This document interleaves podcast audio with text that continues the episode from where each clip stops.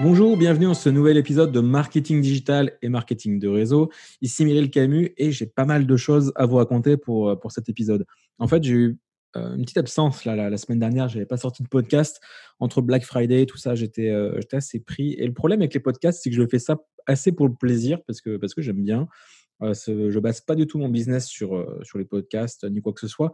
Donc, du coup, j'ai du mal à le mettre en top priorité de la to-do list, évidemment. Donc, quand il y a des semaines où il y a des priorités qui, qui arrivent, euh, eh bien, c'est un peu ce qui passe à l'as. Donc, euh, désolé s'il y a des personnes assidues qui attendent euh, les podcasts. je vous remercie pour votre confiance. Pour les autres, eh bien, ça vous donne l'occasion de rattraper votre retard. Et pour ceux qui me découvrent, eh bien, bienvenue. Vous n'allez pas vous ennuyer, promis. On va commencer directement avec une première question. J'ai sorti une vidéo, en fait, il n'y a pas très longtemps. C'était un extrait de mon séminaire. Un extrait de séminaire où, en fait, sous la forme d'un petit, petit jeu, je vous montre comment comment apprendre à vendre plus, en fait. Vous pouvez le retrouver sur, sur, sur, le, sur ma chaîne YouTube, en fait. Vous allez trouver l'extrait en particulier. Donc, c'est assez illustré. Vous, allez voir, je ne vais pas vous spoiler de la vidéo, mais je trouve qu'elle est, est assez intéressante. J'y exploite un exercice qui n'est pas de moi, mais peu importe, je l'ai un peu réinventé à ma sauce et vous, vous allez pouvoir voir à quoi ça ressemble. Et bref, suite à cette vidéo, j'ai vu deux réactions intéressantes. La première, c'est que j'ai une amie qui, est venue me voir en me disant merci pour ta vidéo, c'était super, etc. Et en fait, cette, amie est, artiste, on va dire. Elle, réalise des peintures, des dessins. Et elle dit qu'elle a du mal à fixer ses prix, en fait, pour ses croquis. Elle dit qu'elle n'a pas confiance en ce qu'elle fait, alors qu'elle sait que ses peintures, eh bien, elle a des contacts à elle qui arrivent à les vendre 150 euros sur leur site. Or, elle, c'est un prix qu'elle n'arrive pas à proposer quand les gens viennent directement vers elle. Donc ça, c'est si vous êtes créateur d'entreprise ou si vous vendez, c'est vous qui fixez vos prix en fait. Si vous faites du marketing de réseau, c'est pas vous qui fixez les prix, donc c'est encore un petit peu différent.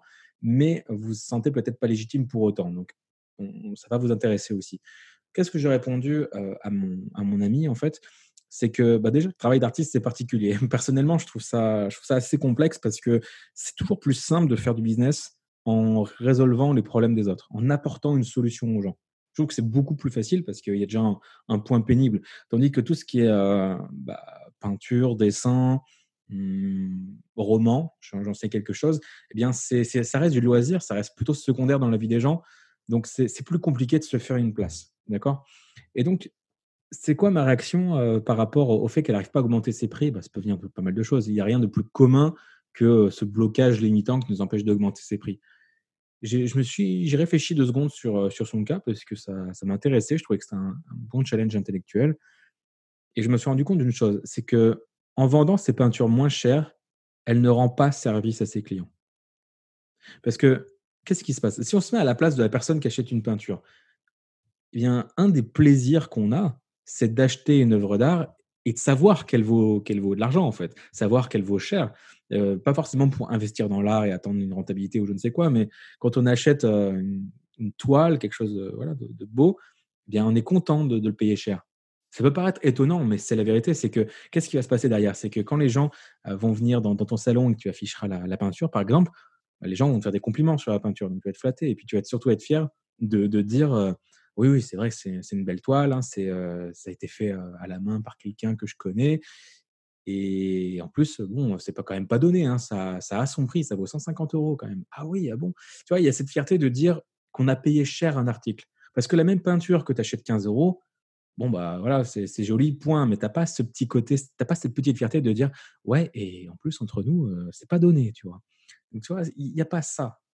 Et baisser les prix, c'est priver les gens de cette petite fierté, cette petite euh, picousse d'ego, de se dire ah j'ai payé quelque chose qui, a de la valeur, tu vois. Comme ça, je me sens bien. Parce que finalement, on vend pas du divertissement, on vend des émotions. même dans le business, euh, certes, on vend des résultats, mais on vend toujours des émotions liées aux résultats.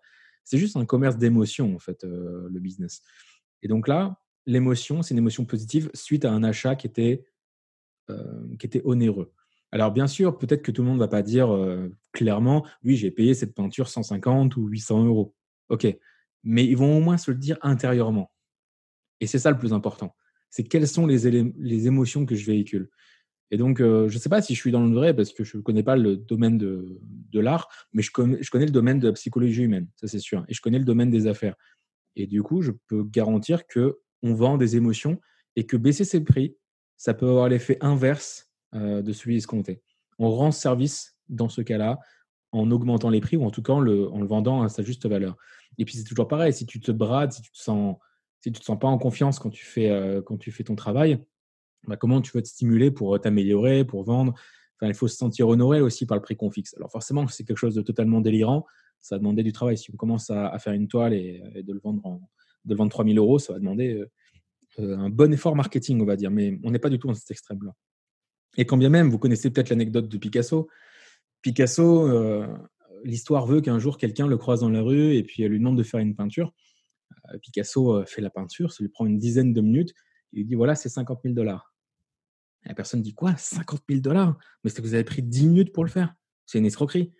Ce à quoi Picasso répond non, euh, ça m'a pris 50 ans pour pouvoir peindre ce genre de choses en 10 minutes. Vous voyez la différence? Donc l'expertise, ça, le talent, ça, s'achète, ça se paye. Quoi. Donc voilà pour euh, cette petite euh, question concernant euh, augmenter ses prix, qui, était le thème de la vidéo que j'ai diffusée. J'espère que ça, vous apporte de la valeur. Et du coup, j'ai une deuxième remarque par rapport, par rapport au séminaire. Alors celle-ci, elle ne m'était pas destinée, c'est juste que je suis tombé sur le, mur Facebook d'un ami et j'ai vu un commentaire qui m'a en fait interpellé. L'ami en question est un, est un collègue infopreneur, on va dire, et il a diffusé un extrait de son séminaire sur YouTube. Chose que je fais également, en fait. Donc, c'est pour ça que je me suis totalement identifié à ce qu'il a fait. Le commentaire disait merci pour le contenu, etc. Petite question. Lorsqu'on voit des séminaires qui sont retransmis, en fait, euh, gratuitement sur YouTube, comment est-ce qu'on justifie le fait qu'ils sont diffusés gratuitement alors qu'il y a des personnes qui sont, qui venues euh, y assister physiquement, en fait, et qui ont payé pour y assister? Est-ce que les clients n'ont pas tendance à, se sentir floués? Est-ce qu'ils n'ont pas tendance à se dire bah, pas la peine d'y aller Dans tous les cas, ça va être retranscrit euh, gratuitement tôt ou tard? Donc c'est une question qui a été posée pas sur mon contenu, mais ça me concerne aussi parce que je, euh, diffuse des extraits de mon séminaire. Donc voici ce que j'aimerais répondre à cette question que je trouve intéressante, c'est que bah, les clients, ils ont payé leur place de séminaire, certes, mais euh, je ne sais pas par où commencer en fait. Déjà, les extraits qui sont diffusés sur euh, la chaîne YouTube, ce sont des extraits. Ce n'est pas, l'intégralité du séminaire. Ce sont des extraits dans le désordre, première chose. donc, sur deux jours de séminaire, qui, on va dire que ça fait euh, deux fois 10 heures, une vingtaine d'heures. Parce que les séminaires, en général, il y a quand même pas mal, de, pas mal d'heures. Même si c'est 8 heures, enfin 15, 20 heures, peu importe. Au final, sur YouTube, il va y avoir 5 euh, extraits de 10 minutes. Tu n'as même pas une heure, tu n'as même pas un vingtième de ce qui s'est passé au séminaire. Donc, première chose, ça reste des extraits donc non, les clients ne vont pas se faire léser. Deuxième chose, les clients peuvent tout à fait comprendre que euh, le formateur veuille diffuser des extraits pour acquérir du trafic, euh, sensibiliser son audience et, faire euh, croître son activité. Donc ça, les, clients peuvent le comprendre. Troisièmement, les personnes qui ont pris leur place ont assisté au séminaire avant la, la rediffusion. Donc le fait d'avoir l'information plus tôt et d'en profiter plus tôt, ça a plus de valeur. Quatrièmement, le fait d'y assister en présentiel par rapport à un simple replay, ça fait déjà une différence. Tu prends le même séminaire, même enregistré intégralement en replay, l'expérience ne, sera pas la même. Oui, le replay va être puissant, il va y avoir tout le contenu, toute l'information, mais il y a une différence cruciale entre y assister physiquement et juste être chez soi et assister au replay. Rien à voir. Par exemple, euh, le mois dernier, j'ai assisté euh, au Tucumã Club Live de, de Russell Brunson. Donc, c'est un événement américain qui, rassemblait habituellement plusieurs milliers de personnes. C'est vraiment une convention à l'américaine, donc très spectaculaire, tout ça, à mi-chemin entre le séminaire business et le concert. Et donc, c'est vraiment un des événements euh, reconnus dans, la thématique. Or là, avec, euh, avec la crise sanitaire, forcément, ils n'avaient pas la possibilité d'organiser cet événement présentiel. Donc, ça s'est fait en live sur Zoom. Alors, déjà d'une, je n'ai pas assisté au live sur Zoom, j'ai juste regardé les replays. Donc, euh, déjà, il y a trois expériences différentes. Être en live dans la salle, y assister en live sur Zoom et juste regarder les replays. Déjà, tu as trois niveaux d'expérience qui n'ont rien à voir. Moi, j'ai juste regardé les replays et je peux te garantir que regarder les replays, même si j'ai eu quelques pépites, quelques informations, bah, ça n'a rien à voir avec si j'étais allé sur place euh, en Amérique avec 5000 euh, autres participants, profiter de l'énergie, de l'ambiance, euh, d'être dans l'immersion. Ça n'a strictement rien à voir. C'est la différence entre lire un livre de, Tony Robbins et assister à un séminaire de Tony Robbins où tu marches sur le feu avec 5000 autres participants. Rien à voir. Le simple fait d'être physiquement là, tu es en immersion, tu es 100% focus, tu penses à rien d'autre. quand tu es chez toi, tu as tes problèmes du quotidien ou tu, penses à autre chose, tes loisirs, tu as plein de trucs. Là, c'est vraiment le fait d'être en immersion. C'est la vraie, vraie différence. En plus de ça, tu rajoutes que bah, tu n'es pas tout seul. Donc, tu as d'autres participants, tu peux faire du réseau, tu peux, tu peux échanger, tu peux, voilà, profiter des questions des autres, etc. Donc, c'est très, très précieux. Et enfin, je terminerai en disant que quand tu vas à un séminaire, il y a le séminaire qui est enregistré, mais il y a surtout tous les petits à côté qui ne sont pas enregistrés. La discussion que tu vas avoir à table à midi avec le coach ou, ou un de tes confrères va être très précieuse. La discussion informelle le soir autour d'un verre, ça n'a pas de prix. Les discussions qui s'étendent jusqu'à 2 heures du matin entre deux jours de séminaire, c'est là où il y a les meilleures idées. Je crois que les meilleures idées que j'ai eues en séminaire, elles n'étaient pas données autour de la table quand c'était enregistré, mais en off par des participants à qui on parlait de mon projet personnel ou, euh, ou des échanges comme ça, ou des relations que j'ai pu créer, les amis que je me suis fait. C'est une expérience totalement différente. Donc, je ne sais pas à combien de raisons je suis euh, pour justifier ça, entre guillemets, mais il n'y a rien à voir. Euh, ça n'a rien à voir de d'assister à un extrait d'enregistrement de séminaire gratuitement sur YouTube entre une vidéo de ton YouTuber préféré et puis ta séance de footing et venir en immersion dans un autre pays, focus avec d'autres participants dans ta thématique pour apprendre, grandir en étant vraiment la concentré sur le sujet. Donc rien à voir, des expériences totalement différentes. Il n'y a aucune raison que le client se sente lésé. Personnellement, je suis déjà allé à des séminaires dont une partie était rediffusée sur, sur YouTube et ça ne m'a absolument pas gêné. Ça serait l'intégralité du, séminaire, ce serait une autre question, mais ça n'arrive jamais.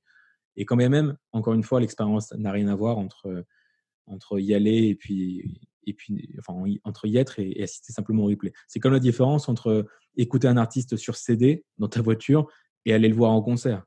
Bah non, ça n'a pas du tout la même expérience. Ou alors imagine un concert sur Zoom.